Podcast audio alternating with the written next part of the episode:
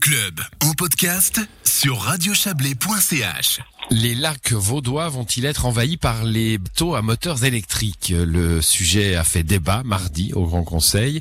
Un postulat sur le sujet a été renvoyé au Conseil d'État afin qu'il élabore ses propositions. Et pour en parler, j'ai avec moi Laurent Miéville. Bonsoir. Bonsoir. Vous êtes député au, Grand Conseil, vous venez de l'arrondissement de Nyon, vous êtes membre des Verts libéraux. Au fond, votre texte, euh, c'est une prolongation des réflexions sur l'usage des moteurs électriques. On en parle pour le vélo, on en parle pour la voiture, bien sûr. L'avion, euh, c'est aussi une réalité euh, aujourd'hui. Le bateau, bien sûr, aussi.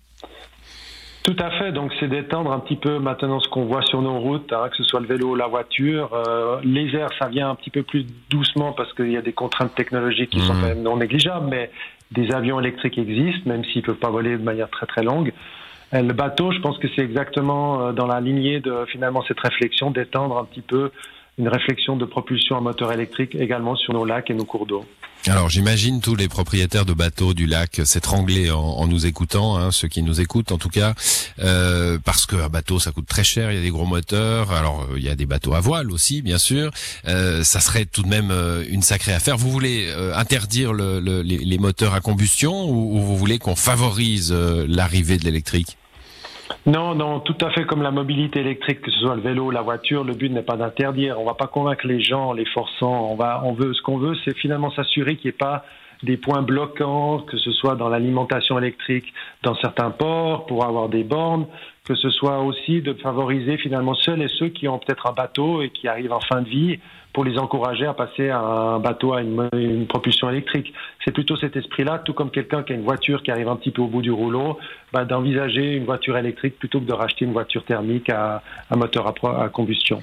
Hmm, alors on voit que c'est assez raisonnable votre proposition. Pourtant, euh, ça, ça, ça a grogné au Grand Conseil. On a, vous avez senti une, une espèce de crainte. Euh, on vous a parlé de la CGN. Euh, j'imagine que vous n'avez pas vous imaginé un, un, bateau historique de la CGN mis à l'électricité. on vous a parlé de l'eau et de l'électricité qui faisait pas mon ménage. Il y, y a une peur?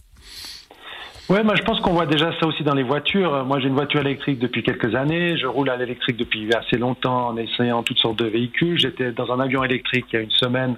Donc je vois que quand on, aborde ce sujet-là, eh ben c'est très clivant. Il y a des gens qui sont des fans et il y a des gens qui ne voient absolument pas l'intérêt. Donc je pense que pour moi, L'encouragement, et c'est peut-être un des éléments du postulat, c'est aussi d'encourager les gens qui louent des bateaux, qui mettent des bateaux à disposition du public, de le faire en électrique. C'est comme ça que le public va pouvoir appréhender qu'est-ce que c'est de rouler ou qu'est-ce que c'est de naviguer dans un véhicule, dans un bateau qui est silencieux et qui permet aussi de pouvoir euh, bénéficier peut-être d'un contact avec la nature qui est un petit peu différent. Donc, hmm. de nouveau, c'est pas c'est pas en interdisant, c'est beaucoup plus en, en s'assurant qu'il n'y a pas des blocages et surtout de donner aux, gens la possibilité de pouvoir expérimenter ça directement.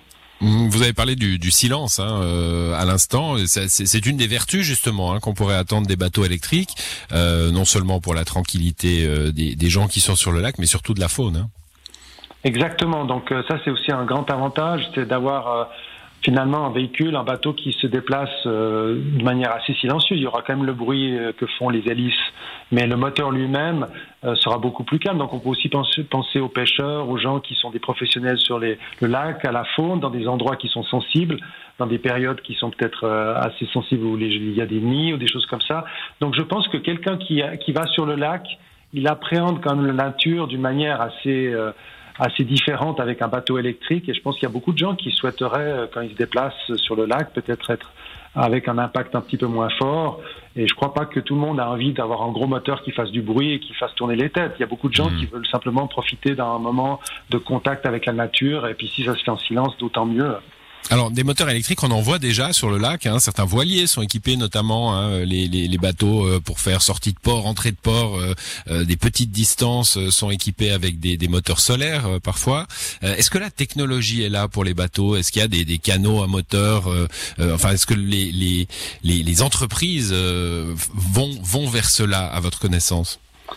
Oui, alors justement, c'est aussi pour ça que c'est le bon moment pour faire cette réflexion, parce que d'abord, par exemple, la CGN y pense. Euh, on a eu confirmation de la part de la CGN qu'il y a des projets très concrets qui sont en route. On a vu Bertrand Picard aussi promouvoir l'utilisation de l'hydrogène hein, pour la pour la source d'énergie pour les bateaux électriques.